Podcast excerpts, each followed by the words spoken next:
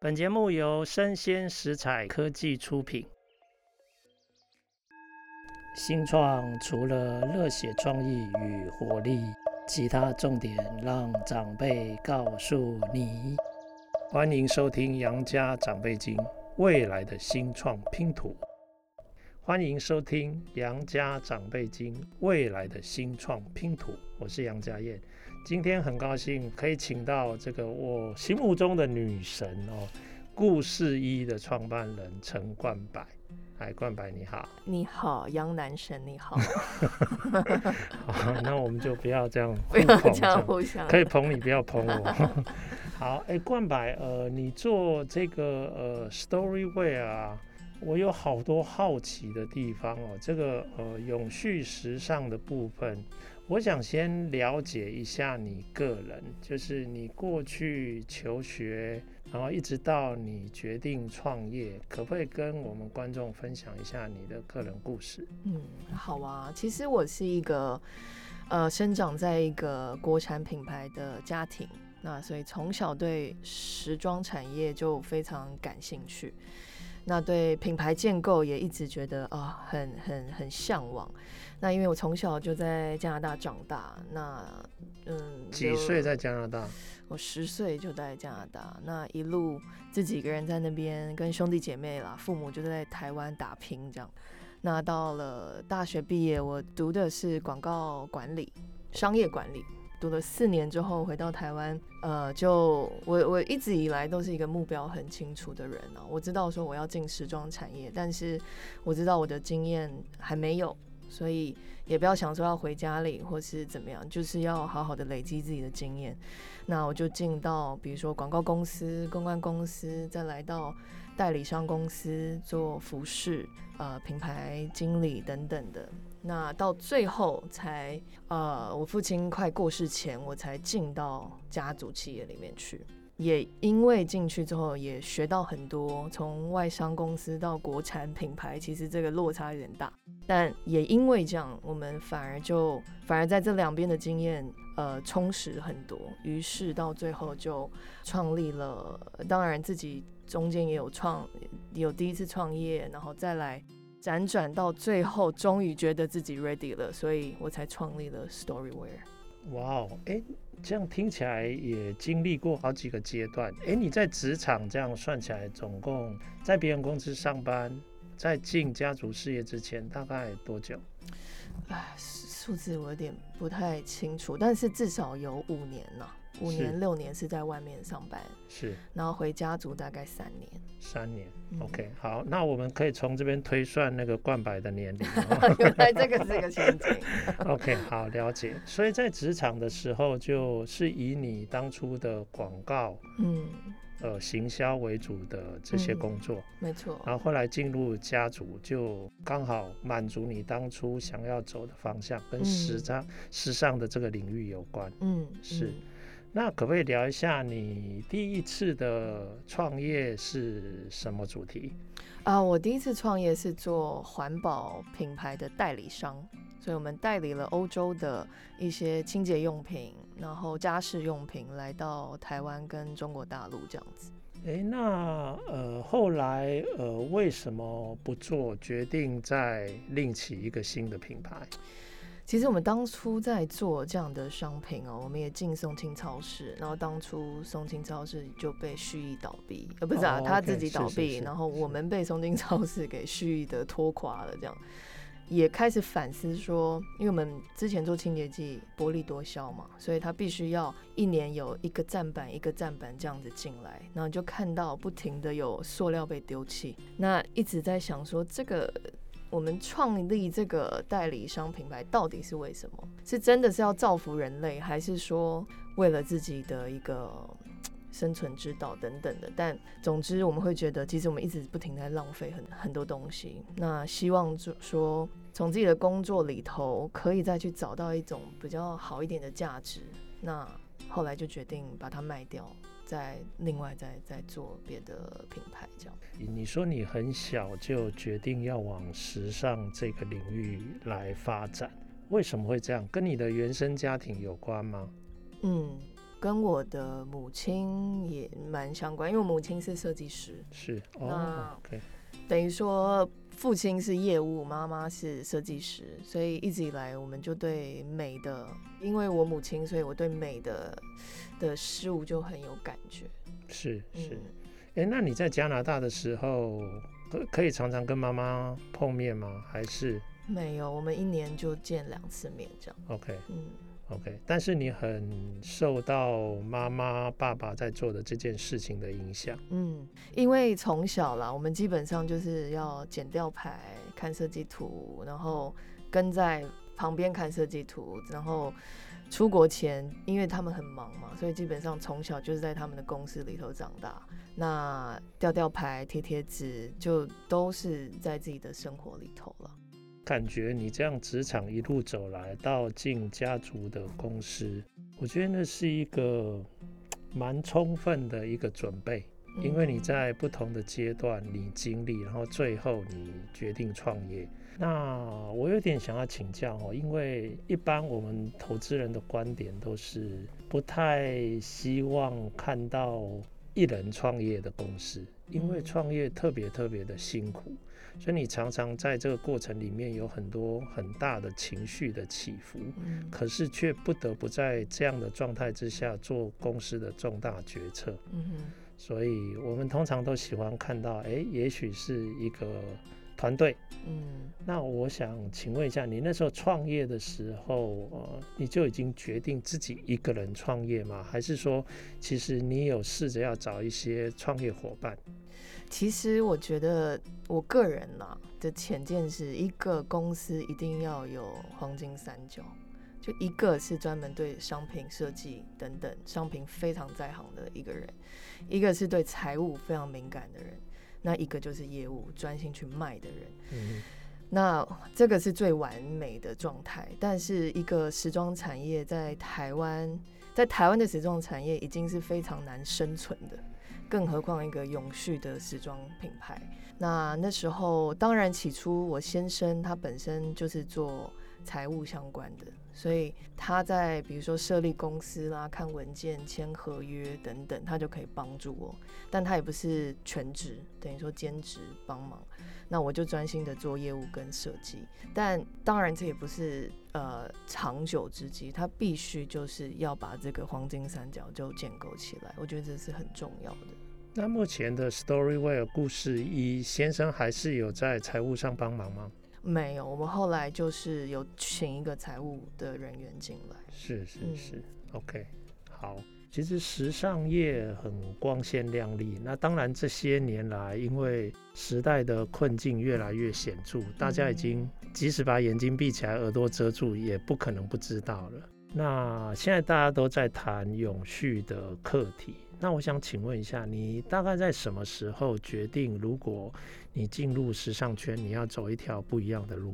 我大概是在决定离开我们家族企业，然后去英国拿硕士。那刚好在那个时候，其实也不久前，我三十岁的时候才读到永续时尚的这个产业。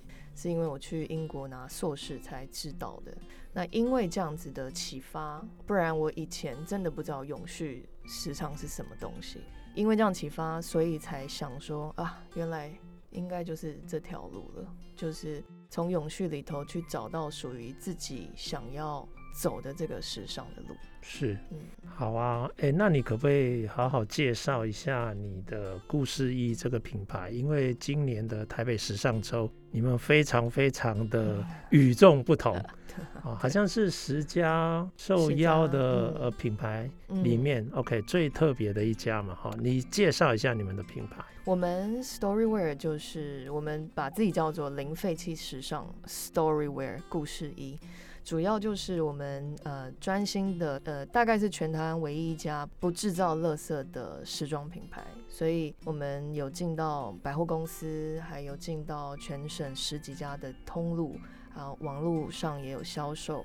那这么算是比较大量生产一点的一个时装品牌，那我们还是坚持用回收牛仔裤、回收布料，重新做成原料。再来，我们呃还是一个社会企业，就是我们在制作的单位都是我们的在地的二度就业妇女，跟我们的呃脑麻家庭，还有在地裁缝师。所以我们希望把时尚变得温暖。所以今年我们的 slogan，请巴奈来参与我们的时装周。就算是我们在走时装秀的时候，我们也很坚持要推广永续的理念。所以不是只是穿上漂亮的衣服而已，我们希望是让大家知道时装秀看完之后，可以把一些永续的概念带回去。所以我们的 slogan 就叫做啊，永续的路上没有人是局外人。是，很棒。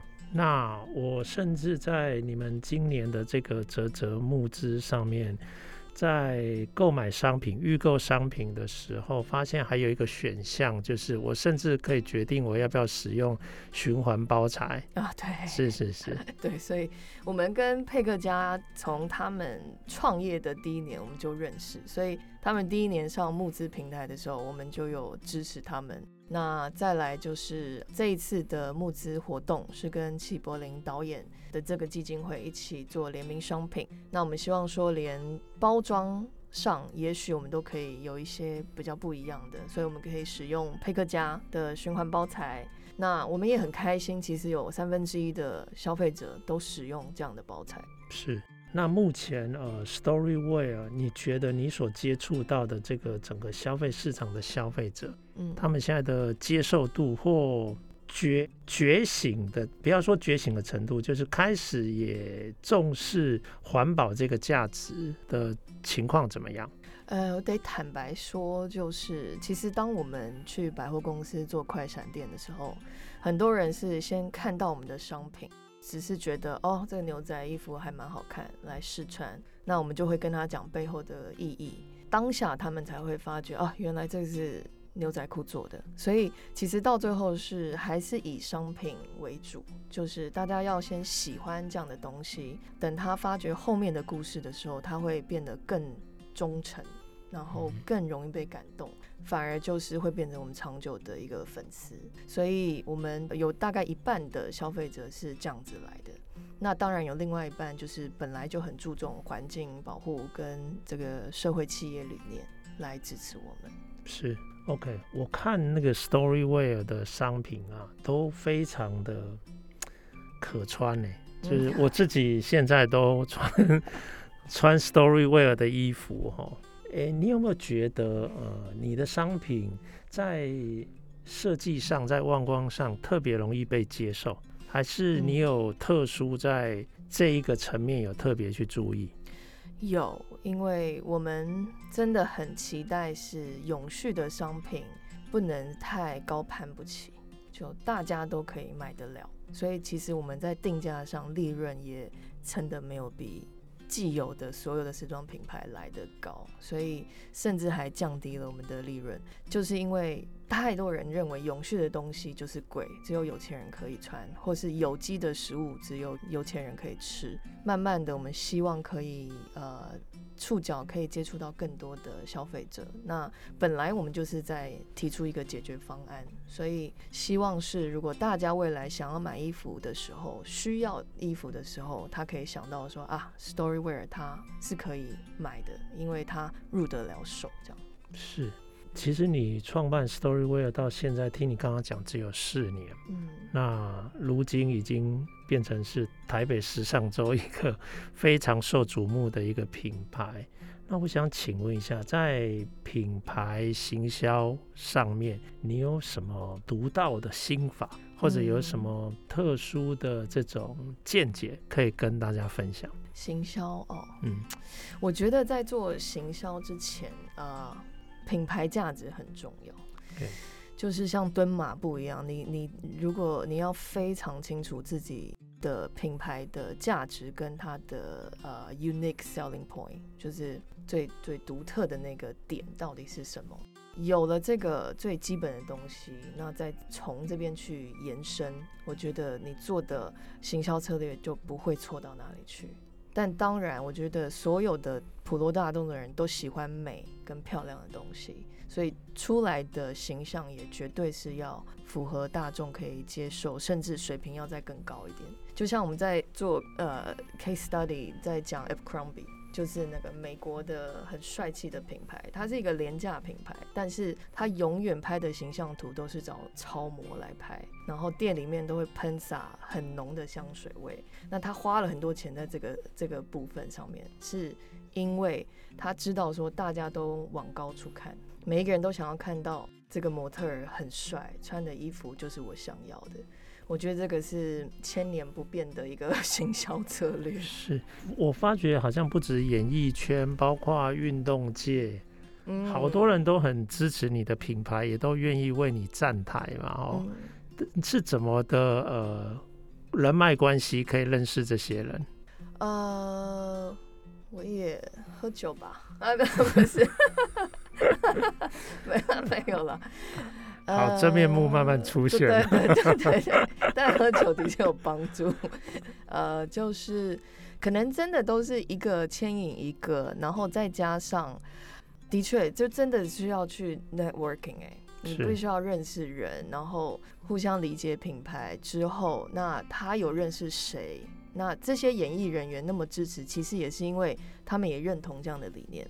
现在的不管是名人或艺人，其实也希望自己代表一个很正向的理念，所以也因为这样，他们就觉得啊，很愿意来支持。是我个人一直觉得，就是我观察呃社会创新，或我们讲创新变革，只要创新涉及既有体制的改变，我就把它叫变革。嗯、我觉得你是呃这些年来特别。呃，在品牌经营、还有价值诉求、行销上特别出色的一个创办人哦，哦谢谢，你们的品牌。那我想请问一下，我一直就很好奇，想要了解说，像你这样的行销跟品牌经营的能力，如果你拓展出呃这个永续的时尚，让它变成是一个主流，嗯，市场可以接受的一个趋势或产品。那你刚刚也讲说，你非常重视这些包容性的雇佣跟合作。那在生产制造的这个部分，当你有很大的出海口了，你的产量可以支应吗？目前真的是没有办法，所以这是我们已经看到的一个真的算危机了。所以这次跟慈济，呃，就是我们这次放大青年的公益活动，由慈济基金会来举办的一个活动，呃，其实也帮帮助很多，就是可以让我们有机会，然后有经费可以去培育更多的制造单位。还有培育老师，一起来拓展我们的这个呃工厂，这样。所以我们本来只有依靠一个新知妇女协会在在制作商品，那现在慢慢拓展到南部也会有协会，还有接下来也跟宜兰的一个协会在洽谈。所以从现在就必须要开始布局了。如果我坚持一定是要我们的在地妇女还有这些啊、呃、协会来制作的话，哇哦，这完全是一个。完全是另类的一个生产系统了哦。嗯嗯，哇，那假如你的生产系统产量产能目前还赶不上你的订单，那你要怎么取舍？你会找代工厂吗？这就是要看自己是不是要坚持。哎，我们主办单位可不可以拿酒来？我要再问一下真正的答案。我。我真的是，我会我会听杨男神的忠告，不要去找代工厂，要要坚持了。这真的是，这真的是一个啊、哦，很很难，真的很难的决定。但是我们还是会先走一步算一步，就是我们先坚持一下下，坚持一下下。就像我们其实，在创业的过程，真的也是这样。每次想放弃的时候，你都想说，好，再坚持一下。商炮就会有一个人出现，或是有谁来帮你解决这个问题。所以我们现在也不停在想，有什么策略可以变成一个真的是一个联盟的方式来来来解决这个问题。是，哎，你刚才讲说创业的三角哦，那你目前你觉得你还缺哪些专长的伙伴可以跟你一起奋斗的？嗯。嗯我还缺呃一个策略长吧，OK，跟业务很厉害的这个业务人员这样子。你觉得自己的业务还不够吗？你还要再找比你更厉害的是吗？但我不能每次都自己去去谈业务，不然很容易就被杀价了。OK，或者是酒实在是喝太多了，对对会伤身。对，是了解。想要请你就是给我们一个画面，因为你现在才 Storyware 才四岁。嗯，假如再过十年哦，那个时候你应该还可以选十大杰出青年嘛？我大概十八岁。十年之后，Storyware，你希望它是一个什么样的品牌？可以做什么样的事情？啊，我我觉得我很认真，嗯的一个期待啦，跟梦想就是。真的可以在国际上让大家看到 Storyware 这品牌，然后让大家知道它是一个来自台湾的品牌。因为我一直呃，我一直觉得台湾很可惜。那呃。台湾就是需要靠软实力被看到，所以我们每一个台湾人就必须要自己自立自强，要加油努力，不能一直以为可以依靠别人。我们就用自己一点点的专业跟能力。如果今天 Storyware 已经啊、登上伦敦时装周、纽约时装周，又让大家看到说，哎，它既然还是一个社会企业。像这样的模式，其实在国外也基本上很少见的。那大家看到这样子这么成功的永续品牌案例，然后他又真的赚钱了，其实我觉得会带给我们希望啦，就让国际间真的可以看到台湾这地方，然后有这么有有具专业的永续时尚的产业。哇，好棒哦！我真的很想赶快看到这一天到来。我觉得社会企业它要跨 social 跟 business。以前第一代的先行者比较辛苦，很多都是从这种非营利组织的体系过来的，想要自己呃赚取收入，支应自己的社会使命。我觉得你们呃这一代的这些新的这种呃社创的品牌，你们更 balance，就是 social 跟 business 的能力跟专业。那我可不可以请你最后给后进的这些呃想要兼顾社会使命跟呃事业可持续经营的这个新创者，你会给他什么样的建议？呃，我觉得现在的年轻人真的都很棒，都有认真。呃，现在有很多的年轻人其实很为了环境，都希望尽一份心力，但有时候因为没有经验。或是太过于的呃理想化，所以会有点不切实际。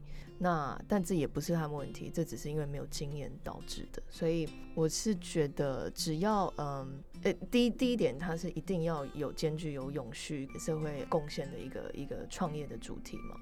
那再来就是真的要脚踏实地的去确保说，呃，你自己能生存下去。追梦是很好的，但是它必须要要接地气。要要真的能能被实现，是好啊！哎、欸，我们今天呢、啊，真的非常高兴能够邀请到美丽而且又有这个理念的 Storyware 的创办人冠白来到我们节目哦。那我希望大家呃有空的时候，好像呃最近也有一些快闪的活动在进行。嗯、对对对，我们现在在星光三月 A 十一馆的二楼。有跟台北时装周一起有一个快闪店，到十月三十一号，那十一月开始就会在松烟成品的呃，也是台北时装周的快闪店，在一楼也会有一个快闪店。是，谢谢，希望大家有空的时候都可以去走一走看看哦。好啊，那我们今天节目就到这边，我们谢谢冠柏。那本节目由生鲜食材科技出品，谢谢收听。我的节目叫《杨家长辈经》，未来的新创拼图。我是杨家燕，我们下次见，谢谢大家。